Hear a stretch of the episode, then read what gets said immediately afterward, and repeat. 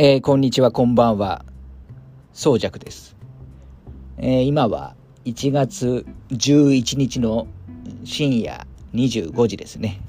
えー、まあ、火曜の深夜って感じです。一応あの、まあ、前回の放送で言ったかもしれないですけど、あの、年明け、えー、まあ、仕事が、えー、忙しい期間が、えー、あったんですけど、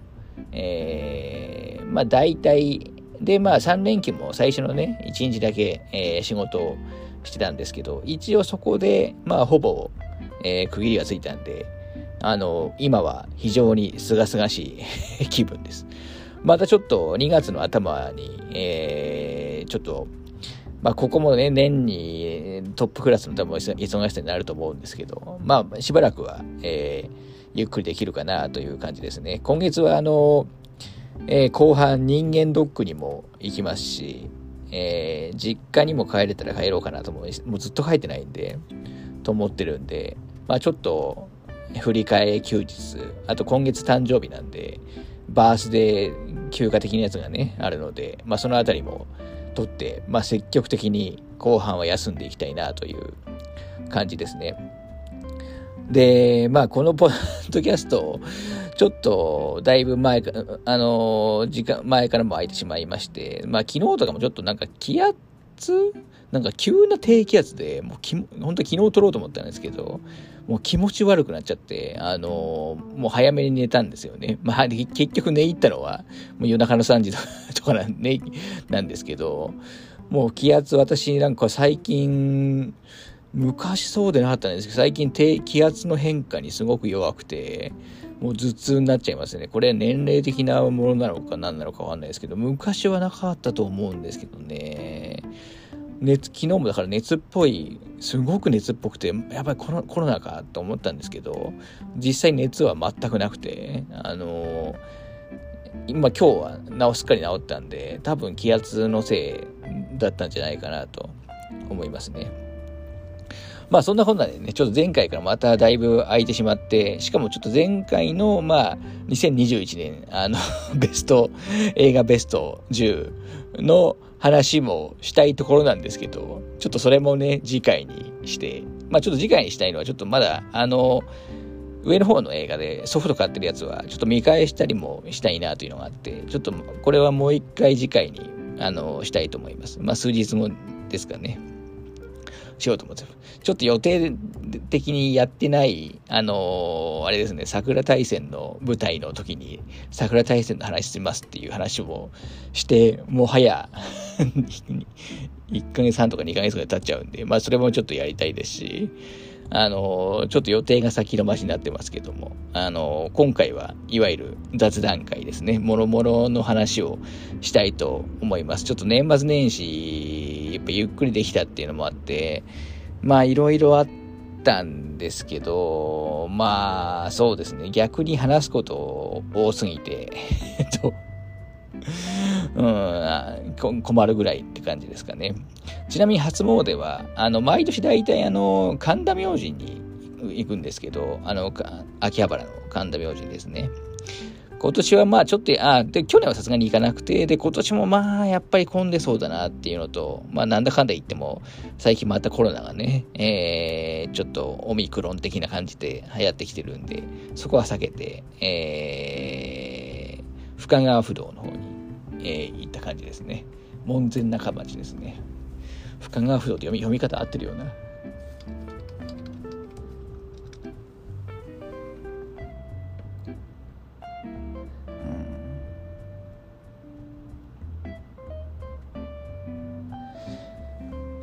はい、門前仲町が近いんで、えー、深川不動に行って、えー、1月2日ですかね、夜、えー、結構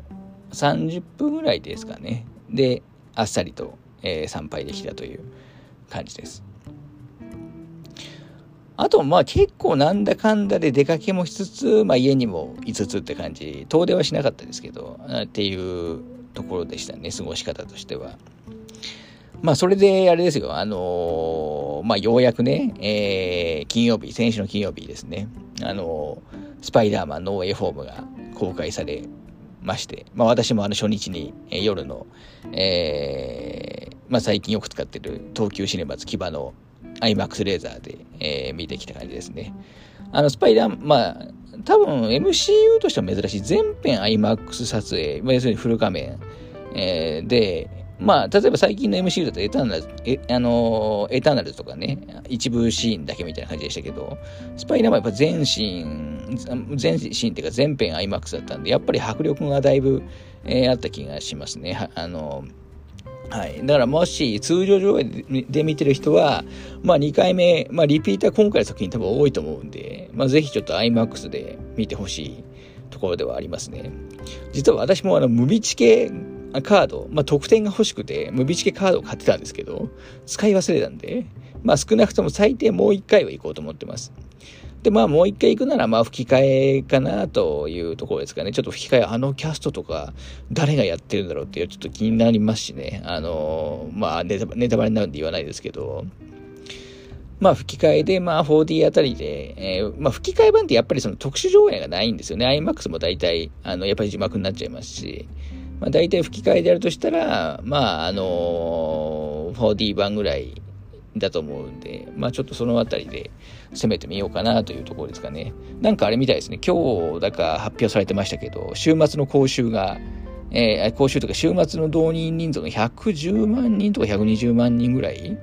えー、みたいで、コロナ禍以降としては、えー、っと、洋画法が含めて実写作品、まあ、いわゆる日本国内のですね、えーで公開された実際作品としては、スタートダッシュはもう最高だったみたいですね。まあ、アニメとか言ってしまうと、それこそ、あの、先月、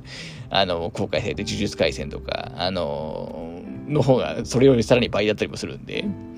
あの、あれなんですけど、まあ、いまあ、いずれにしても日本でもすごすごく今回のスパイダーマン、あの、ヒットしてるってことで、まあ、非常にいいことなんじゃないかなと思いますね。まあ、実際、あの、世界的、あの、全米ではね、もう確か総合4位ぐらいまで行ってるぐらいのヒットっていうことを、らしいんで、まあ、本当に、えー、すごいですよね。アベン、まあ、それこそアベンジャーズのエンドゲームが、確か今、全米だと1位だったような気がしますけど、まあ、あれだけ、まあ、キャラクターとかね、いっぱい出し、出して、ってことを考えると、まあ、スパイダーマンっていう、まあ、ある意味探索と言えるかちょっと微妙ですけど、探索としては、あのー、これだけヒットしてるのやっぱすごいなというところですかね。日本でもあのー、あれですね、侍未版の三部作に関しては、あのー、実はかなりヒットしていて、まあ、当時、あの、今みたいにね、あの、例えば IMAX とか、あの、いわゆる特別上映がない時代に、えー、日本国内の講習が大体70、3作とも70億ぐらいだったんで、で、実は最近のね、ファーフ、確かファーフロムホームとかも2、30億ぐらいだった気がするんで、まあ、いかにやっぱりその侍未版のあの3作が日本、日本でもすごくヒットしてたんだなっていうのはわかる感じですよね。でも今回のノーウェイフォームは、やっぱりスタートダッシュがもうすごいんで、まあちょっと、うまくいけばそこまでは侍版ぐらいの人には難しいかもしれないけど、まあ、近い感じにいけるかなというところですかね。だからリピーターキャンペーンもね、あの、入場特典も配布するみたいですし、リピーターキャンペーンもやるみたいなんで、はい。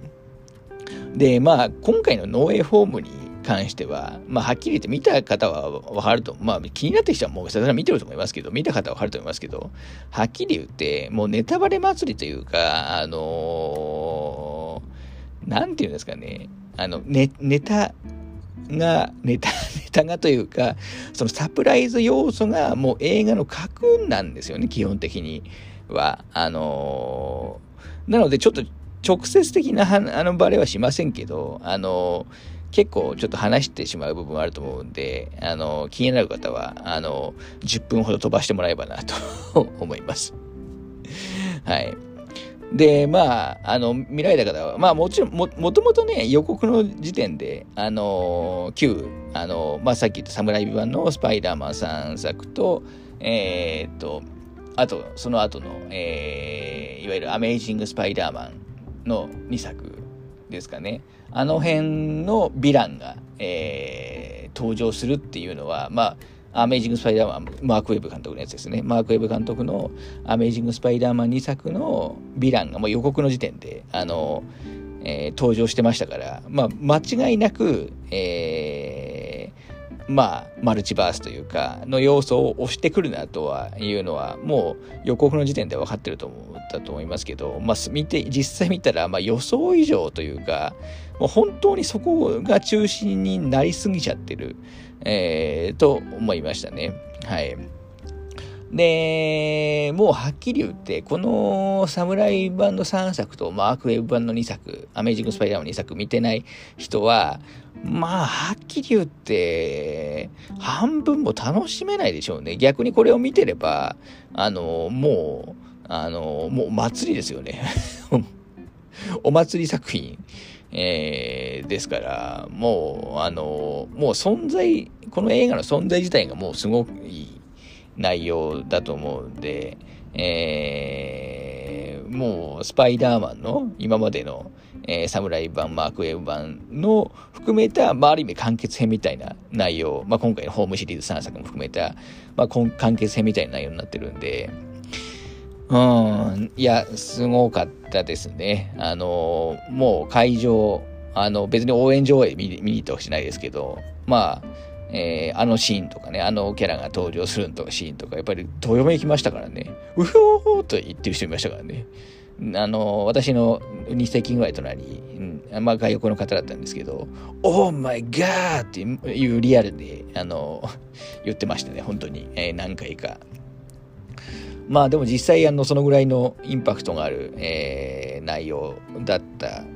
と思いますね。まあ事前の予想よりも、まあさらに、えー、超えてきたっていうところはあるかなと思います。まあ、ただですね、まあ、正直、一作品の人にしてみると、僕は結構 まあ、まあ、強引というか、ある意味、雑な部分も目立つ内容だなとは思っていて、ただまあ、この作品に関しては、もうそこはどうでもよくて、あの、もう本当にこのマルチバースとサプライズ要素、あともうファンムービーとのっていう部分にもう全振りしてるような内容なので、まあそこについてはあんまり言ってもしょうがないなっていうところですかね。例えばこのトム・ホーランド版、あの、このね、まあ今回ジョン・ワッツ監督の、えー、シリーズで、一作目でこれをやったらそれはさすがに問題ですけど、これまあ、あのー、まあ、ホームカミング、ファーフロムホームと来て、これを3本目にこういうお祭り作品やる、やるっていうのは、まあ、あの、良かったんじゃないかなと思いますね。まあ、実際なんだかんだ言って興奮は、えー、しましたし、はい。まあ、あのー、まあ、また見に行きますし、まあ、ソフト出たら、まあ、買うと思いますし、まあ、とりあえず次もう一回見る前に、またちょっと、あのー、見返していきたいですよね。サムライ版と、えー、マークウェブ版については。見返した上でやっぱり見ていきたいなと、えー、思うところですね。はい。なんで、まあ、あのー、すごい映画でしたけど、あのー、まあ、内容的にはちょっと、えー、いきなりこれ見たら、まあ、いきなりこれ見るやつはいないと思うんですけど、人はいないと思うんですけど、見た人は、正直、まあ、全然楽しめないでしょうね、と思いましたね。あの、まあもちろん外枠はわかりますけど、本当半分楽しめるかどうかっていう、えー、ところかなと思います。あと終わり方も良かったですよね。あの、あの、僕はすごいスパイダーマンらしい終わり方、あの、ちょっと寂しい、あの、まあ一周漂う終わり方だなと、えー、思いましたね。はい。そんなところですかね、僕の 感想としては。まあ、あの、良かったです、本当に。えー、震えました。で、パンフももちろん買って読んでみましたし、入場特典もね、あの、カレンダーカードに加えて、IMAX のポスターも良かったんで、まあ、特典も豪華ですしね、あの、良かったと思います。はい、ようやく終わったって感じですね。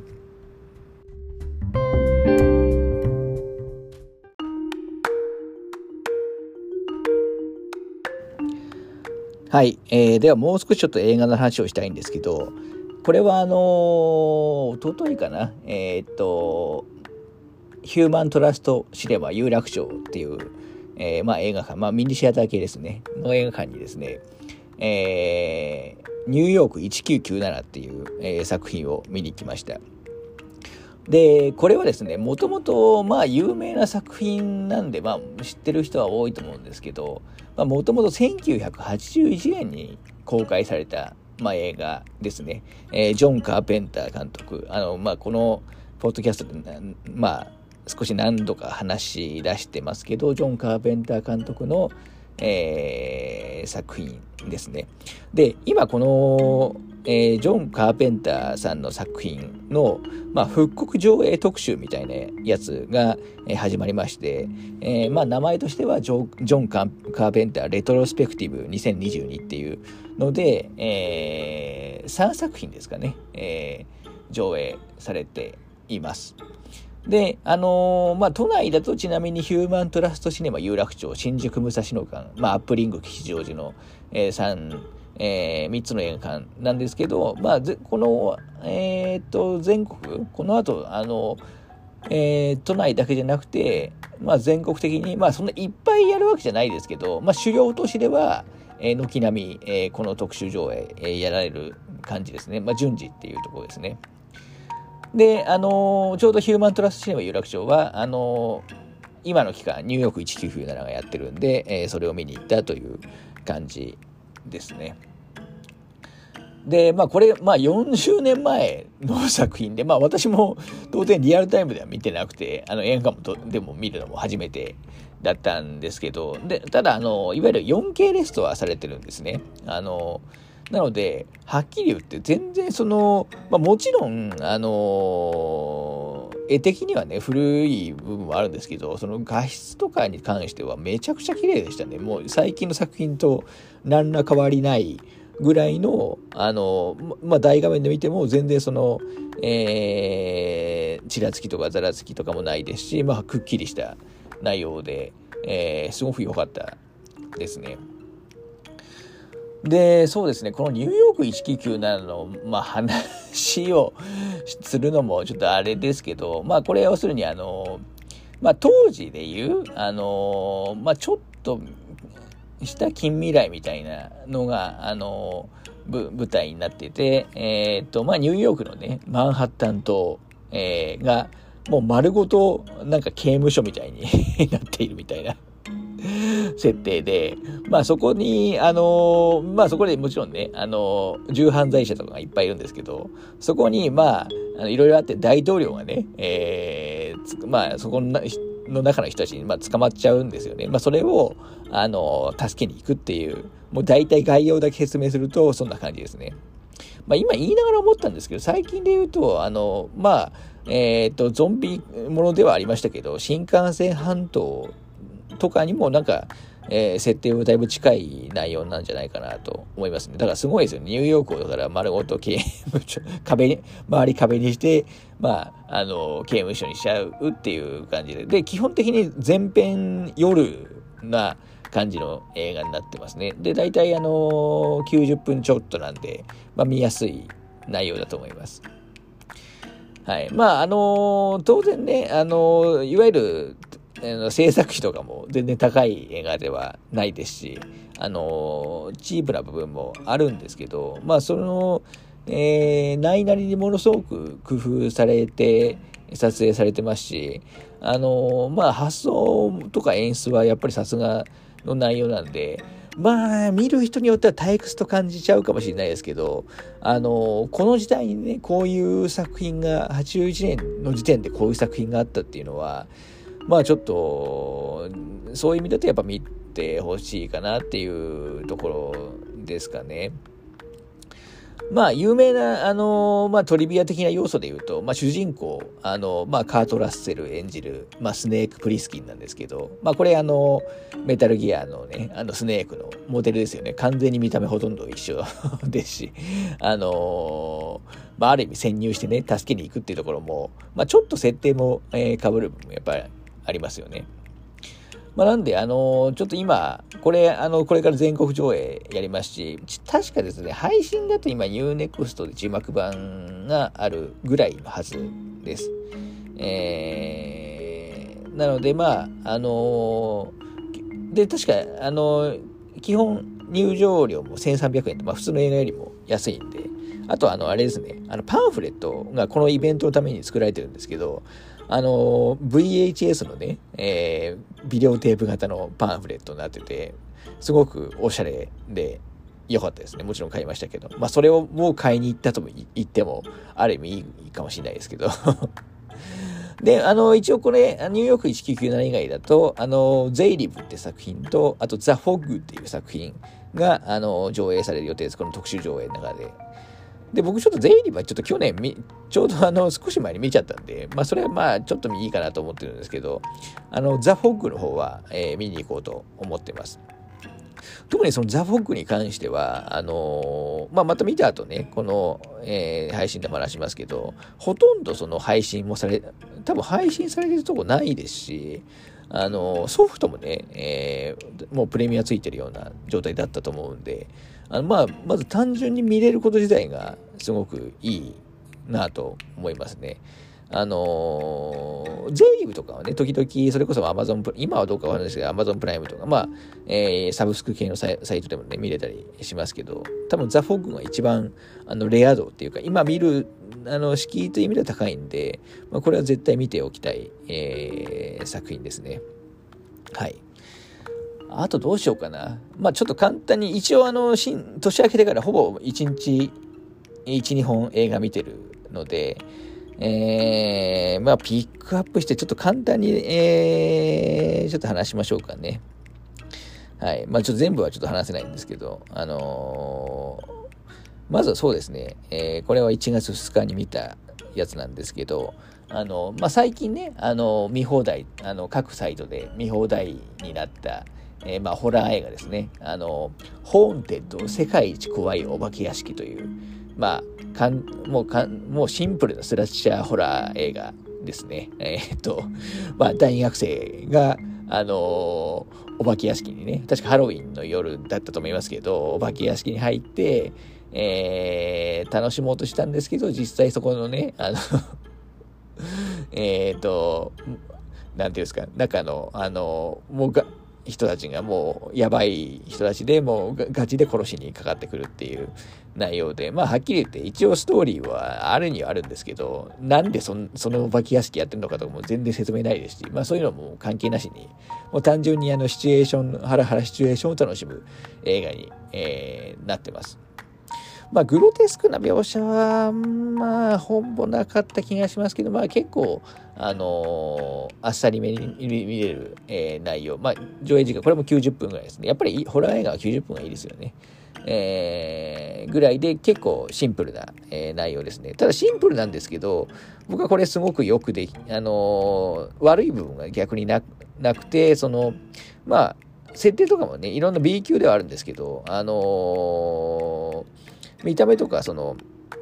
あの小道具とかも含めて、全然安っぽさを感じなくて、まあ、良作、あのー、良作の、えー、アトラクションホラーだなと思いましたね。あのー、ちょっとしたホラー映画見たい時とか、あの、すごくいいと思います。あのホーンテッドってやつですね。あのもうこれちょっと放題がどうな、世界一怖いお化け屋敷って、まあ、うん、怖いというかもう殺されますからね。まあ、ぶっちゃけ、あの、ほとんど死にますんで はい。ただ、あの、最後は、まあ、結構スッキリ終わる内容ではあります。あの、よくホラー映画にありがちな、あの、あの、なんていうんですかね、後に、えー、響く なんか嫌な、嫌な感じ、ようなものはなくて、結構スッキリ終わるタイプの、えー、内容ですね。はい。まあ、おすすめって話じゃないですけど、あの、お化け屋敷ホラーが好きな人はね、えー、いいと思います、僕は。あともう一本、えっ、と、スーパーという映画ですね。えー、SUPER、まあ文字通りスーパーで、えー、確かびっくりマーク、えー、がつくっていう映画で、これは2010年の、えー、映画ですね。で、これも実はその、あんまりね、あの配信とかもされてなくて、かつソフトもね、ちょちょっとプレミアついてる感じなんで、まあちょっと見る敷居高かったんですけど、最近、あの、まあ私のね、えー、お気に入りの、あの、えー、動画サイト Unext さんがね、あの、い、あの、確かもう今年に入ってからだと思いますけど、入荷して、見放題にね、対象に入れてくれて、お待ってましたという言わんばかりに、えー、見た感じですね。で、これはあのー、まあ、監督がジェームズ・ガン監督。まあ、あのー、まあ、今、いや、もうビッグな人になっちゃいましたけど、ガーディアンズ・オブ・ギャラクシーとか、まあ、去年のね、スーサイド・スクワットとか、あの捉えたもう、えー、最近はもうアメコミ映画のもうビッグネームぐらいになっちゃいましたけどそのジェームズ・ガン監督のえっ、ー、とまあ結構インディー時代インディーと言っていいのかわかんないですけどまああの結構小規模な映画を撮ってるえー、た時の作品ですね。でこれはなんなんていうんですかね。えっ、とまあ、主人公のね、えー、まあ、おじさん、もう完全におじさんが、なんですけど、まあ、特にね、あの、もうそこら辺にいそうなおじさんなんですけど、まあ、おじさんが、まあ、あのー、まあ、よ、お嫁さん、まあ、嫁がですね、まあ、その主人公に、まあ、幻滅してというか、あのー、まあ、幻滅して、あのー、なんですかね、まあ、ドラッグのバイヤーの、人と、まあ、まあ、浮気をしちゃうわけですね。浮気をして、まあ、連れ去られちゃうわけですね。で、それを、まあ、あのー、なんとかしたいと。で、助けたいってことで、あのー、なんていうんですかね、テレビで見たヒーローとかにね、まあ、感化されてっていうんですかね、されて、もう自分でコスチュームとかを作って、あの、まあ、助けに行くっていう、まあ最初助ける前にいろいろあったりもするんですけど、まあ最終的には助けに行くっていう内容です。で、かなりはっきり言ってブラック、えー、コメディという感じで、えー、はい。まあ正直一言で言うとお行儀が良くない。これいい意味ですけど、お行儀が良くない内容に、えー、なってます。もう最高に、最高、まあそれが最高なんですけど、まあ最近で言うとまさにそのスーサイドスワット、あのが、まあ、あの映画は最高でしたけど、あの、あの、まあ、お金がかかってないバージョンだと思ってもらえば いいかなというところですね。まあ、キャストもなかなか、まあ、おなじみのあのメンバーもいますし、まあ、主人公、あのおじさん演じてるのは、まあ、レイン・ウィルソンっていう方なんですけど、まあ、もう一人ね、えー、女性のヒーローは、あの、まあ、エレン・ペイジというか、エリオット・ペイジが演じてますし、まあ、悪役だとケビン・ベーコーさんとか、あと、あの、ジェームズ・ガン映画でおなじみの、まあ、マイケル・ルーカースも出て、えー、来たりと、あのー、まあ、地味にね、えー、豪華、あの、作りは結構、まあ、あの、インディーズで安、あの安っぽいんですけど、あの、キャストなかなか実は豪華っていう内容ですかね。これは本当に面白かったですね。はい。あの、もう本当ジェームズ・ガンらしい、もうブラックなヒーローものっていう ところでした。これも96分なんで、やっぱり90分ぐらいの映画いいですよね。これはあの、工業的にはあんまり成功しなかったんでしょうけど、あの、本当にいい内容でした。これあの、また廉価版のソフトが出たらちょっと欲しい感じですね。私持ってないので。はい。というところですね。ちょっと他にもいっぱい見てるんですけど、えー、今回はこんなところにしておきます。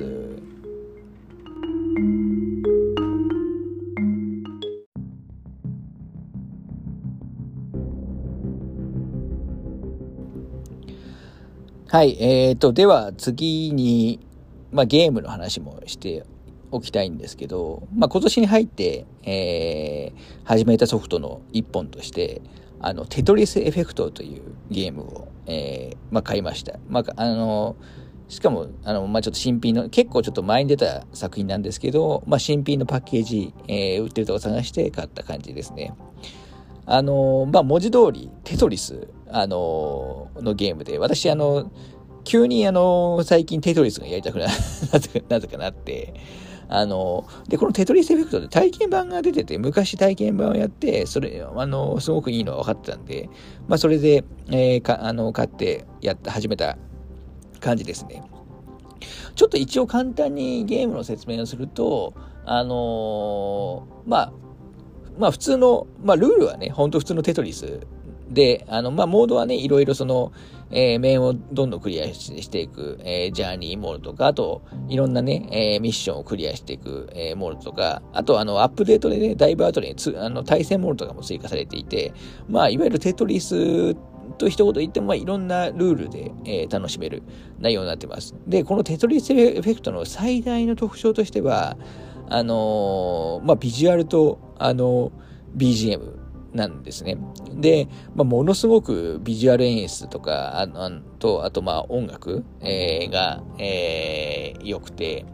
まあ、ここにほとんどてあのこの作品の魅力を、あのえーまあ、この作品のあのポイントとしてつぎ込んでるというような、えー、内容になってます。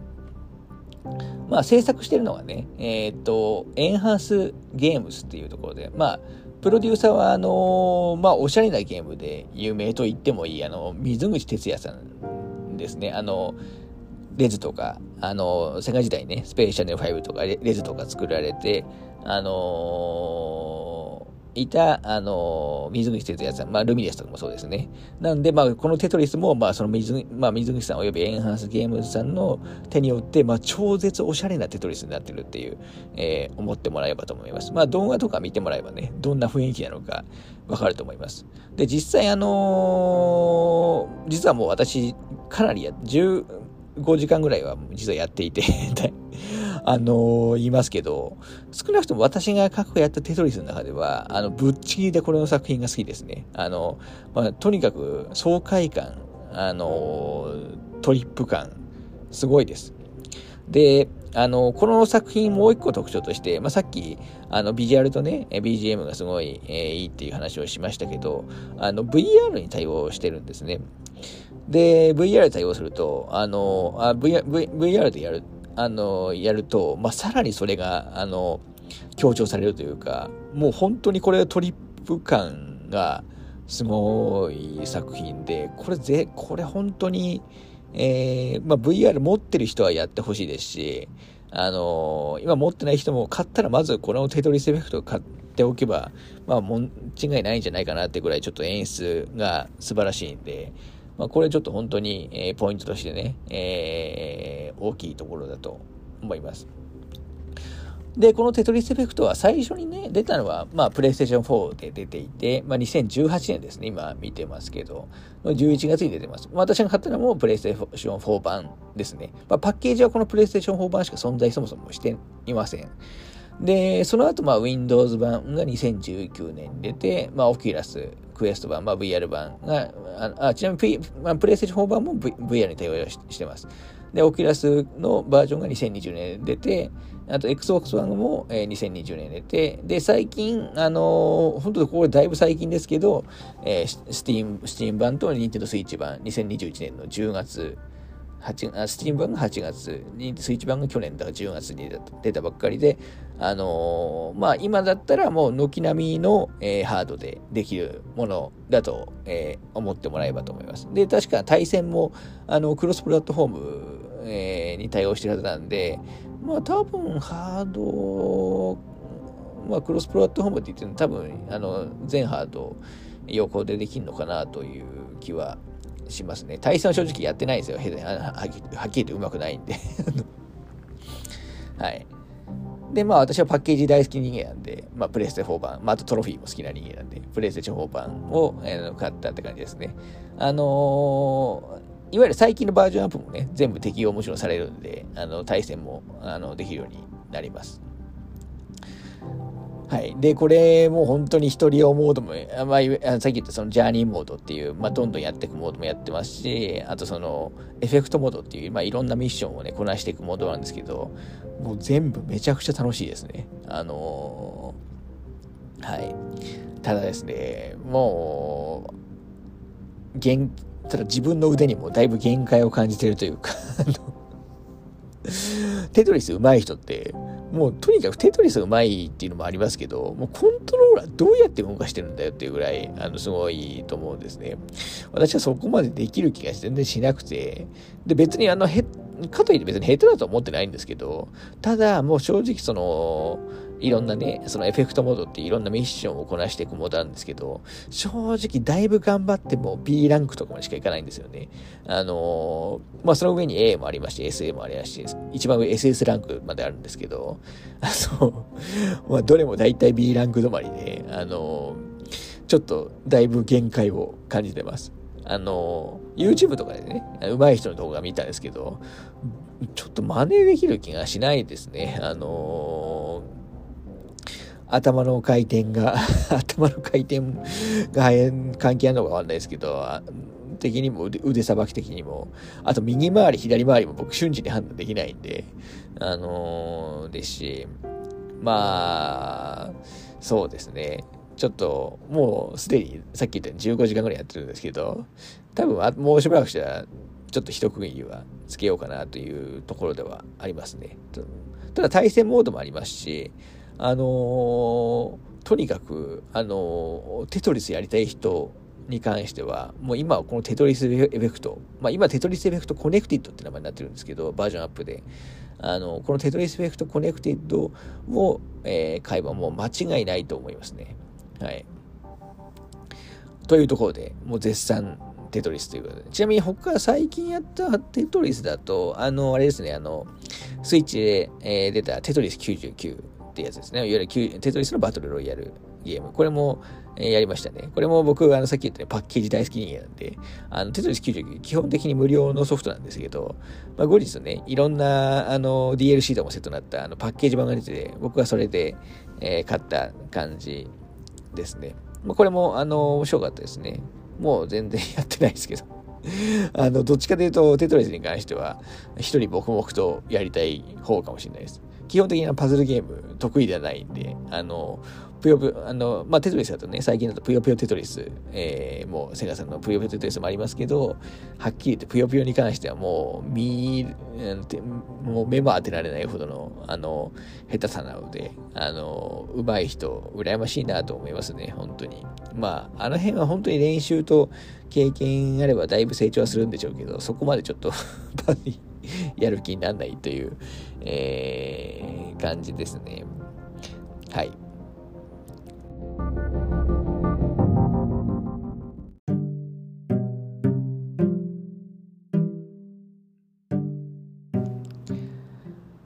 はい。え、ー、と、一応今週はその辺に、えー、しておきますけど、ちょっと最後に、えー、もう一個だけちょっと感想、あのー、コーナーというところで、えー、っと、まあ大体もう1週間以上経っちゃいましたけど、えー、っと、1月2日ですかね、えー、の夜、え NHK のね、え FM だったと、え思いますけど、あの夜のね、11時から、まあ、あの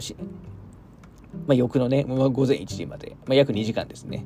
えっ、と、素晴らしきゲーム音楽の世界という番組、まあ、ラジオですね。えーラジオ番組が、えー、放送されました。まあ一応ゲーム音楽好きではあるので、まあちょっとこの番組にも触れておきたいなと、えー、思うんですけど、まあ、ちょっと結論から言ってしまうと、まあ、いまいちな内容だったかなと思います。ちょっともうこれ、タイムシフトとかも聞けない、アーカイブあったと思うんですけど、もう確かも聞けないのかな。えー、ので、ちょっと今更感想言うのもなんですけど、まあちょっと個人的にはいまいちな内容でしたね。まあ単純に曲の曲、選曲とかがね、好みじゃないとか、そういうのもあるんですけど、まあそれが単純に個人的な、あの、あの話なので、ではなくて、ちょっと内容がそもそもちょっと構成が、えー、どうかなと思うところが結構あった感じですね。で、この番組結構、あの、まあ、MC がね、清塚さん、まあ、ピアニストでおなじみのあの清塚さんですね、まあ、ゲーム、えー、好きとしても有名ですし、まあ、私が行った、例えばメタルギアのね、コンサートなんかでもうピアノ演奏を、えー、披露されたりとか、まあ、あのー、最近テレビとか、バラエティ番組とかによく出てますけど、まあ、ゲーム好きでもあのー、それなりに有名な方ですよね。で、まあ、アシスタントは松田、フリーアナウンサーの松田千秋さん。まあ、この松田さんもね、まあ、ゲーム好きな人だったら、まあ、あの、よくご存知だと思いますけど。で、ゲスト、えー、としては、あの、伊藤健二さん、伊藤健さんと、あ小島、あ秀夫、まあ、小島監督、えー、が、まあ、確か実際、話に出たのはこのぐらいかな。えー、来ていて、あと、あのー、あ、そうか、他にもいたか。えー、あと、ファ、あとウイカさん、ファーストサマーウイカさんとか、まあ、古川みりんさんとか、あと三浦大知さんとかですね、まあ、一部はその、えっ、と、スタジオゲストじゃなくてコメントゲストとかでしたけど、あとそのアンケートに、えー、回答者としては、その中、あの、ショコタン、中川翔子さんとか、山里、南キャン山里さんとか、まあ、岡崎体育さんとか、えー、ゴスピラーの酒井さんとかが、えー、アンケートにも答えられたっていう感じだったんですね。で、僕はこの場面何がいまいちだったかというと、せっかくそのゲストとか、あの呼んで話聞いてるのに、まあ、あんまり、あとその、まあ、まさにそのアンケートにね、答えてる方とかもいるんですけど、そのアンケートに答えで、このゲームの音楽好きだっていう話を聞いて、その曲をかけるとかじゃないんですよね。なんかその なんかその、えー、っと、すごいちぐはぐ感が感じてしまったというか、あの普通、まあ、一部のね、あの、ゲスト、まあ、メインのゲストの方たちについては、あの、話を聞いた上で、えー、まあ、曲がかかったりもしたんですけど、そのかかる曲も、例えばですけど、あの、清塚さんがね、あの、例えばゲゲストが好きな曲言って、清塚さんがその曲をピアノで演奏するとかが結構あったんですね。で、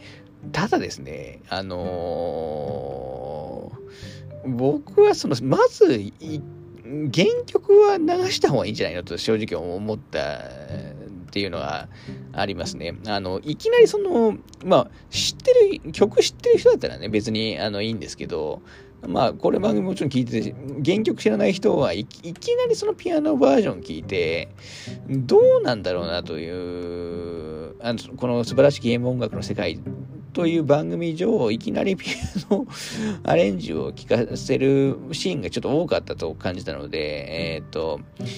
どうか、どうかなというのは正直、えー、思いましたね。もちろん清塚さんのピアノはうまいですし、そこ、そこに、その内容、その、あのクオリティに不満があるとかでは全もちろん全くないんですけど、あのー、なんかその、せっかくゲストとかコメント、アンケートを回答者いっぱいいるのに、えっ、ー、と、あんまりそれが内容につながってないと感じたのが、ちょっと僕は残念だったところですかね。まあ、1回目なんでね、まあ、次回やるなら、ちょっと、あの、また色期待したいなというところですがね、ちょっと今回、ゲス取り上げる作品も、あとその、なんていうんですかね、あの、あとゲストの方向自体が、僕はちょっと偏ってるなと思ったんで、あの、まあ、せっかくならね、もっとなんかバリエーションがね、えー広い内容でやってほしいなと、え、思った次第でございます。あの、まあ、ゲーム音楽って言ってもめちゃくちゃ広いですし、もう山のように 曲なんてあるんで、あのまあ、ある程度偏るのはもちろん全然仕方ないんですけど、まあ、ちょっと、えー、傾向がありすぎ、悪い意味でありすぎたなというふうな、えー、感じもあったので、まあ、もし次回あるならね、期待したいなと、えー、思いますね。まあ、やっぱりあれですね、こういう番組やるなら、まあ、ゲーム音楽やっぱ全体をそのテーマにしてしまうと、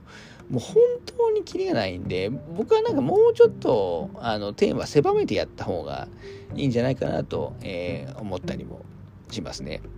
あと、この番組に関して話じゃないんですけど、最近やたらゲーム音楽を紹介されるするときに、あの、オリンピックの開会式でも流れたっていうのがあんまりにいろんな場所であの強調されていて、僕あれあんまりあの取り上げ方好きじゃなかったんで、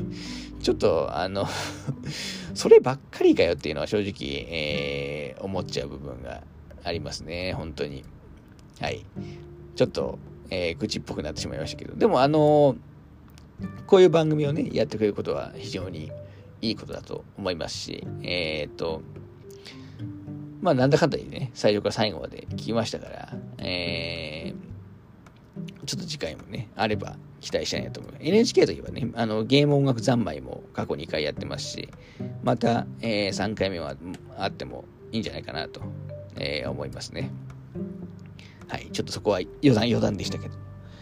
では、次は、次こそはちょっと、えー、次回こそはちょっと2021年映画ベスト10の上5本の話を しようと思いますので、えー、よろしくお願いします。